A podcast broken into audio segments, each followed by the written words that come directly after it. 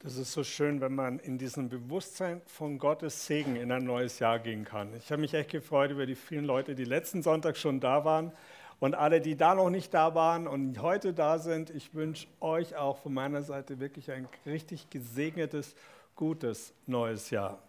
Wir sind jetzt schon eine Woche mittendrin und es fühlt sich schon wieder so lang an und ist schon wieder viel passiert wahrscheinlich. Ähm, ich freue mich heute über einen Text zu sprechen, der glaube ich, sehr viel in unsere Lebenssituation auch hineinzusagen hat. Auch in dem Sinn ein sehr moderner Text ist, wobei es ein sehr alter Text ist. Es geht dabei um ein ganz großes Beziehungsdrama und um ein multikulturelles Beziehungschaos, sage ich jetzt mal. Es geht um drei Menschen vor langer, langer Zeit, die jeder von ihnen ihren eigenen Beitrag zu diesem Drama liefern. Es werden ihre Schwächen klar, es gibt kulturbedingte, gesellschaftsbedingte Verwicklungen. Ähm, es geht um Abraham, seine Frau Sarah und ihre Sklavin Hagar. Und es geht auch um Gott. Das werden wir auch noch sehen. Aber erstmal so die, die Vorgeschichte in Kurzform.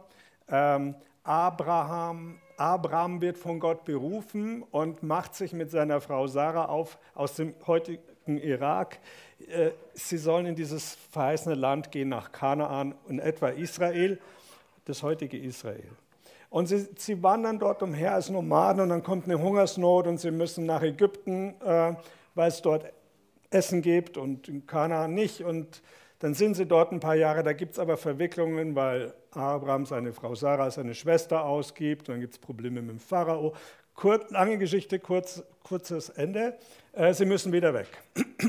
aber sie gehen weg, mit, haben, haben mehr Vieh angesammelt und haben auch Sklavinnen und Sklaven bekommen auf, in diesem Trip nach Ägypten und die nehmen sie mit. Dann kriegt Abraham in Genesis 15 von Gott eine Verheißung, dass seine Nachkommenschaft so zahlreich sein wird wie der Sand am Meer, wie die Sterne am Himmel. Die unglaubliche Verheißung an einen alten Mann. Und und jetzt im Kapitel 16, das ist der Text, in dem es heute gibt. Wenn ihr eine Bibel da habt, könnt ihr gerne da auch ein bisschen mitlesen. Ich werde nicht alles hier äh, vorlesen, alle Texte. Aber Abraham und seine Frau Sarai sind schon beide sehr alt. Sarai kann keine Kinder bekommen. Und das ist in der damaligen Zeit ein echtes Problem.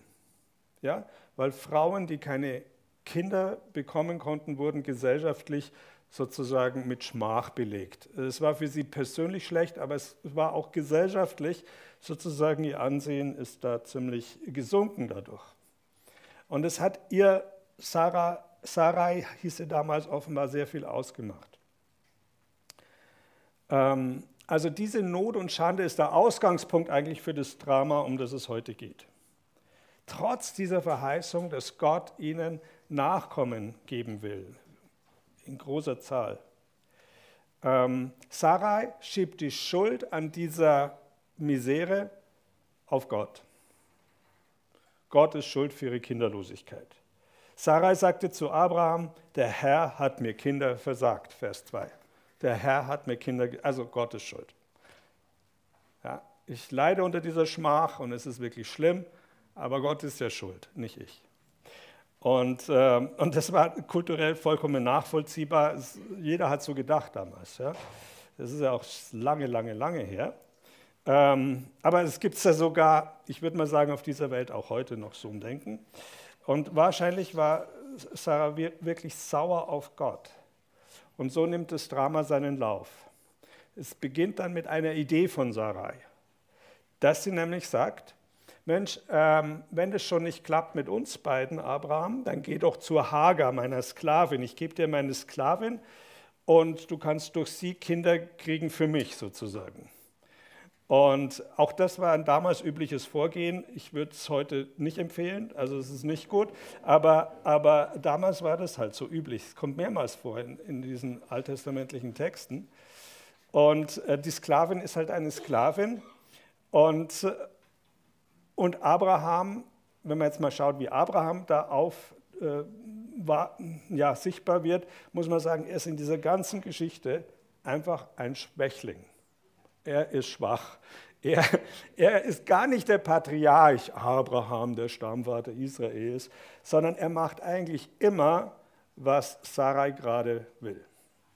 Jedes Mal. Das sehen wir hier in der Geschichte mehrfach. Sie ist die, die die Hosen anhat sozusagen in der Familie. Sie gibt den Ton und die Richtung an. Und Hagar, die Sklavin, wird natürlich nicht gefragt. Es war unüblich, dass man Sklaven fragt, ob sie auch wollen.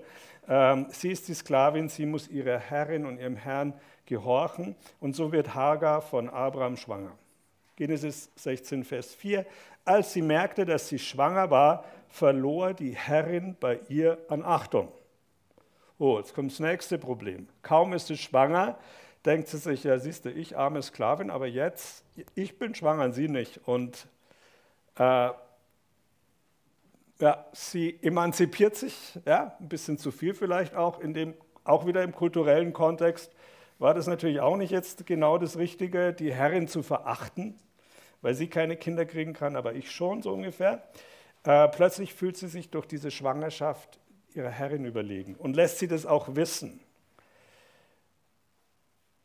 Dieser Imageaufstieg, den nutzt sie, um in gewisser Weise den Spieß umzudrehen und sagen, ah, schau mal, ich bin, ich bin mehr wert als du. Ähm, und Sarai reagiert tief gekränkt und attackiert Abraham. Im Vers 5 heißt es, da sagte Sarai zu Abraham, das Unrecht, das ich erfahre, wörtlich die Gewalt an mir, huh, die Gewalt an mir, nämlich dass sie die, die Hagar halt sich etwas besser fühlt und das auch sagt, die Gewalt an mir komme auf dich, Abraham. Ich habe dir meine Magd überlassen, kaum merkt sie, dass sie schwanger ist, so verliere ich schon an Achtung bei ihr. Der Herr entscheidet zwischen mir und dir. Was macht Sarai da? Das zweite Mal. Erst hat sie die, die Schuld an der Kinderlosigkeit hat sie auf Gott geschoben, dann hatte sie ja die tolle Idee mit der Hagar. Ja? Und, und jetzt ist Abraham schuld. Kann man auch so durchs Leben gehen. Sarah klagt, klagt Abraham hart an, wie als in einem Gerichtsverfahren, wenn man den Text genau anschaut, als wäre er an der Misere schuld. Aber es war ja ihre Idee. Und wieder reagiert Abraham blass und wenig souverän. Abraham entgegnete Sarai, hier ist deine Magd, sie ist in deiner Hand, tu mit ihr, was du willst. Hm? Ja, vielleicht nicht. Wer weiß, vielleicht holt die Messer raus oder sonst was, keine Ahnung. Tu mit ihr, was du willst, aber Sklavin. Da behandelte Sarai sie so hart, dass ihr Hagar davonlief. Also wir wissen nicht, was sie gemacht hat, aber es war wohl nicht gut. Und auch da wieder, wieder dreht Sarai hier den Spieß um und sagt, nee, ich bin die Herrin und jetzt lasse ich dich das mal spüren wer, der, wer die Herrin hier im Haus ist. Ähm, und, und Abraham lässt einfach alles geschehen. Hagar hat aber inzwischen an Selbstbewusstsein gewonnen. Sie ist stärker geworden. Und sie lässt sich in der Situation nicht weiter demütigen, nicht weiter ausnützen, sondern sie flieht. Jetzt ist Flucht auch eine schwierige Option. Ja? Und man sieht es auch, die, die waren da sowieso in dieser, in, in dieser Wüste da um Beersheba äh, im Süden von Israel, wer da mal war. Also fliehen willst du da nicht unbedingt. Und in der Geschichte geht es so aus, dass sie flieht zu einem Brunnen in der Wüste. Das ist einerseits hilflos und doch ist es vielleicht so etwas wie der Versuch, ihr, ihr Leben nun selbst in die Hand zu nehmen und aus diesen alten Machtstrukturen heraus auszubrechen und aus diesen Demütigungen, die sie erlebt hat. Also insofern ist diese Geschichte von Hagar schon eine relativ moderne Geschichte über eine sich emanzipierende Frau. Eine Frau, die sich nicht mehr alles gefallen lässt, eine Frau, die Sklavin ist in einem fremden Land ähm, und, und einerseits da dann an Status gewinnt und gleich wieder verliert und hin und her gerissen ist und die jetzt versucht, ihr Leben selbst in die Hand zu nehmen, wenn auch auf sehr verzweifelte Weise. Und bevor wir jetzt schauen, wie es da weitergeht, hier ein kurzes Nachdenken über diese drei Personen und wie sie sich verhalten haben. Wir bekommen gleich mehrfacher Einblick in, in eine sehr vertragte Situation. Und das eine ist das persönliche Fehlverhalten von allen drei. Sarai, ganz, ganz stark natürlich, ihr Gekränktsein, ihre Eifersucht, ihre Dominanz und wahrscheinlich die Gewalt, die sie ausübt. Ähm, aber auch Hagar, die, die kaum wird sie schwanger, sich dann sozusagen versucht, über ihre Herrin zu stellen und, und, und, und sie zu demütigen äh, aus Zorn und Verletztheit. Und dann natürlich Abraham, der so passiv bleibt und alles nur macht, was seine Frau sagt. Hauptsache er hat seine Ruhe. Und hier kommen diese persönlichen Schwächen der Menschen äh, zusammen mit unhinterfragten, entwürdigenden kulturellen Verhaltensweisen. Sklavinnen und Sklaven sind Eigentum. Äh, die haben keinen eigenen Willen sozusagen. Die müssen alles, äh, über die kann man verfügen. Ähm, man kann sie zu den eigenen Zwecken benutzen, man kann sie demütigen, ist alles kein Problem. Und, und, und manche andere dieser kulturell sozial bedingten äh, Verstrickungen. Und ich denke, in vieler Hinsicht gibt es viele dieser Probleme ja heute auch in der einen oder anderen Form. Äh, weltweit definitiv, wir sehen es gerade im Iran wieder und an anderen Stellen, aber, aber auch bei uns, auch bei uns, weil auch wir sind Menschen, die sündig sind, die sündhaft sind, die ihre Kränkungen mit sich rumtragen, die die an anderen ausleben, die in Beziehungen in Probleme kommen. Wir, wir streben nach, nach Anerkennung, nach gesehen werden, nach Status, manchmal auch auf Kosten anderer. Äh, wir sehen auf andere herab, die vermeintlich schlechtere Menschen sind oder so. Ähm, wir leben in Beziehungen, wo wir uns gegenseitig kränken. Und wir folgen unhinterfragt kulturellen Muster unserer Zeit. Das macht man halt so. Und insofern ist es gut, wenn es da eine höhere Sensibilisierung für solche Themen gibt, für den Umgang miteinander, für, für Fragen der Gleichberechtigung, für Fragen der Gerechtigkeit in Beziehungen. Und, und auch wir kommen in Situationen der Verzweiflung und des Leids darüber, äh, dass wir vielleicht herabgesetzt, benachteiligt oder nicht anerkannt werden. Und all dies ist sozusagen in, in dieser Geschichte gemixt mit, mit auch diesem modernen Thema von Migration, von Flucht, von Leben in einem anderen Land, in wirtschaftlichen Abhängigkeiten und in sozial bedingten Abhängigkeiten als äh, Frau, die unterdrückt wird oder so. Und in all diesem großen Thema stellt sich die Frage nach Gott. Wo ist eigentlich er dabei? Wo war er damals? Wo ist er heute? Warum schaut er zu, wenn Menschen sich gegenseitig kränken, verletzen, Gewalt antun, entwürdigen, davonlaufen, hilflos umherirren. Ähm, und lasst uns sehen, wie Gott in dieser Geschichte vorkommt, weil das kommt jetzt ab Vers 7 in dem Text. Und den lese ich euch mal komplett vor. Der Engel des Herrn, das ist interessant, sie ist also da in der Wüste ziemlich verloren. Und dann heißt es, der Engel des Herrn fand Hagar an einer Quelle in der Wüste, an der Quelle auf dem Weg nach Schur. Er sprach, Hagar, Magd Sarais, woher kommst du und wohin gehst du? Sie antwortete, ich bin meiner Herrin Sarai davongelaufen. Da sprach, also sehr ehrlich, gell? Also, da sprach der Engel des Herrn zu ihr, geh zurück zu deiner Herrin und ertrag ihre harte Behandlung. Bom. War, ja, komme ich nochmal. Der Engel des Herrn sprach zu ihr, deine Nachkommen will ich so zahlreich machen, dass man sie nicht zählen kann. Weiter sprach der Engel des Herrn zu ihr, du bist schwanger, du wirst einen Sohn gebären und ihn Ismael, das heißt Gott hört, nennen. Denn der Herr hat auf dich gehört in deinem Leid. Das ist die allererste Stelle in der Bibel, wo Gott, äh, wo einem Menschen ein, ein Engel von Gott erscheint. Die allererste Stelle. Und, und zwar ist, ist es nicht Abraham oder Noah oder irgendeiner dieser mehr Helden, sondern es ist, dieser Engel erscheint einer davongelaufenen, verzweifelten ägyptischen Sklavin. Das finde ich schon mal sehr interessant. Das hat mich sehr bewegt. Ähm, und die wird ausgerechnet von den Stammeltern des großen Volkes Israels drangsaliert, gedemütigt. Und dieser Engel Gottes erscheint ihr. Was für ein Privileg. Und es heißt hier der Engel des Herrn. Das ist eine Bezeichnung, wenn man so sieht, es war nicht irgendein Engel, sondern der Engel des Herrn im Laufe des Alten Testaments ist immer so, so quasi Gott selbst irgendwie. Man konnte das irgendwie nicht so richtig ausdrücken. Und man hat gesprochen von diesem Engel des Herrn, der da erscheint. In menschlicher Form kommt irgendwie Gott durch einen Engel und, und spricht selbst. Und ähm, ja, es zeigt, Gott ist das Schicksal dieser Sklavin und ihres ungeborenen Kindes überhaupt nicht egal. Und jetzt sagt dieser Engel zu ihr als erstes, aber geh zurück zu deiner Herrin und ertrage ihre harte Behandlung.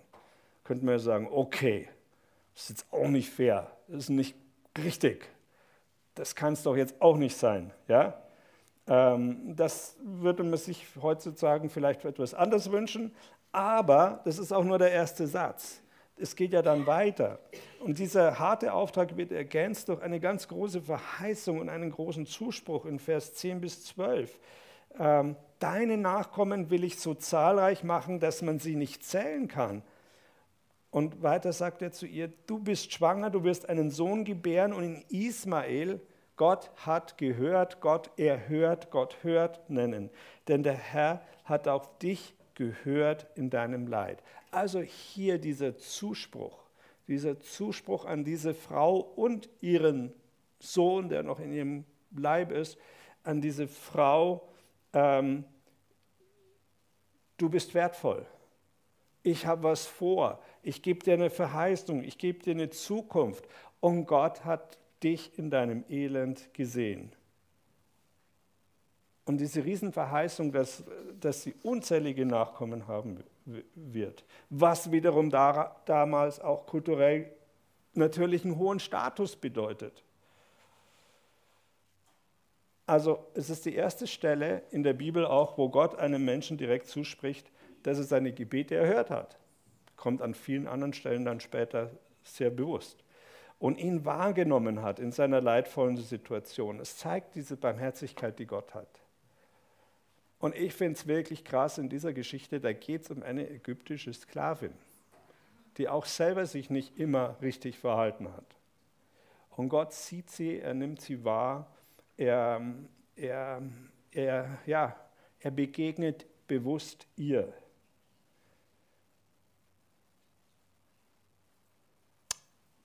Diese, diese extrem überraschende und ermutigende Gottesbegegnung der Hagar äh, ermutigt sie. Er, das hebt sie heraus aus, dem, aus der Verzweiflung, in der sie da saß. Und so wird sie zur ersten Person in der Bibel, die Gott einen Namen gibt. Ja? Das erste Mal. Also es gibt ja viele so Gottesnamen, die irgendjemand ihm zusprechen. Und hier ist es das allererste Mal. Und es ist diese ägyptische Sklavin. Und sie sagt, du bist El Roi wörtlich, also hebräisch. Das heißt, der Gott, der sieht, der mich sieht. Der Gott, der, du bist der Gott, der mich sieht. Und dann nennt sie auch noch diesen Brunnen um und nennt ihn Brunnen des Lebendigen, der nach mir sieht.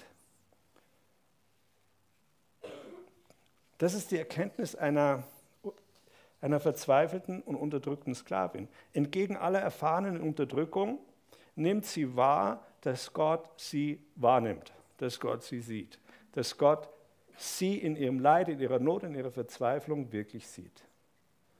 Und es gibt ihr so einen inneren Boost, eine innere Kraft. Sie geht dann auch zurück, getragen aus dieser neu gewonnenen Identität, aus dieser Begegnung mit Gott, der ihr begegnet und der so und, und, und sie wirklich spürt, du bist wertvoll. Du bist geliebt. Du bist, ich sehe dich. Ich erkenne dich an. Und ich gebe dir eine Verheißung. Ich lege einen Segen auf dein Leben.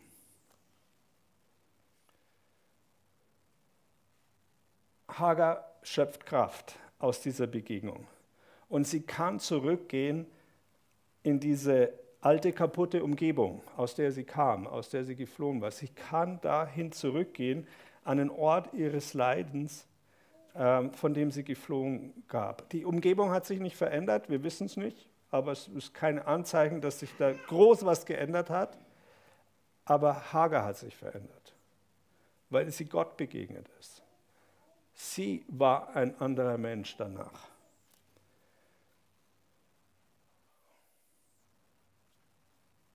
Und wenn man das jetzt auf uns überträgt, heute, ich glaube, das ist die, die Challenge, in der wir stehen. Das ist auch die Chance, in der wir stehen. Ich weiß nicht, wie es euch geht. Vielen von uns geht es ja echt gut und da ist das ganze Chaos nicht so vielleicht.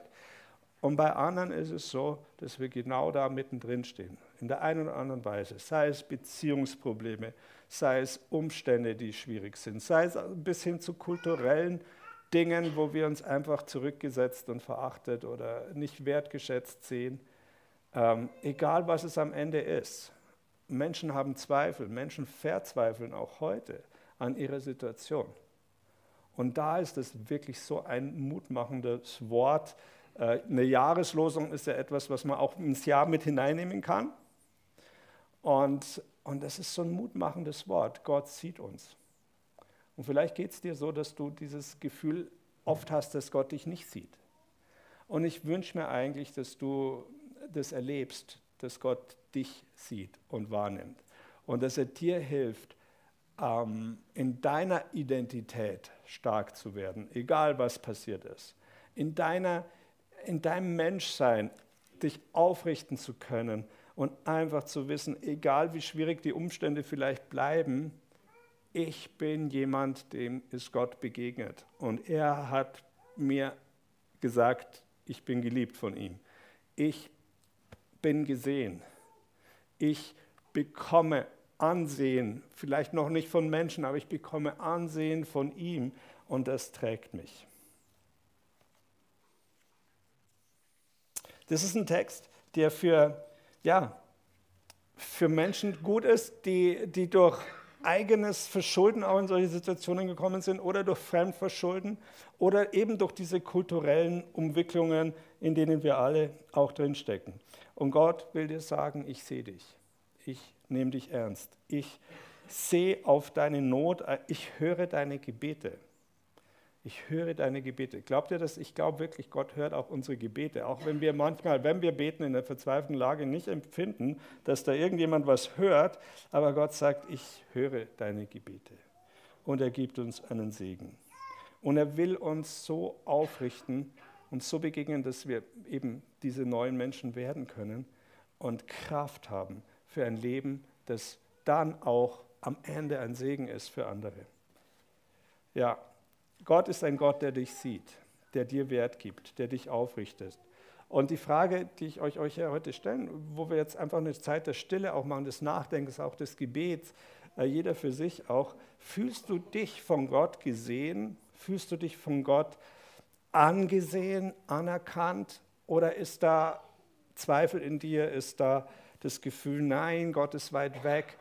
Ich, ich möchte einfach dafür beten, dass wir alle da hineinkommen in dieses gesehen werden, weil ich glaube eben, das ist nicht nur für eine Person hier zufällig, sondern das ist etwas, was Gott uns allen zuspricht, was Gott uns allen schenken will, dass wir ja in dieser, durch diese Begegnung mit ihm gestärkt werden. Und für uns als Christen der Glaube an Jesus, ich merke das so oft in so Diskussionen, für viele ist es irgendwie so eine theoretische Geschichte. Aber der Glaube an Jesus hat damit zu tun, dass wir eine Beziehung zu Gott haben können, eine Beziehung zu Jesus haben können.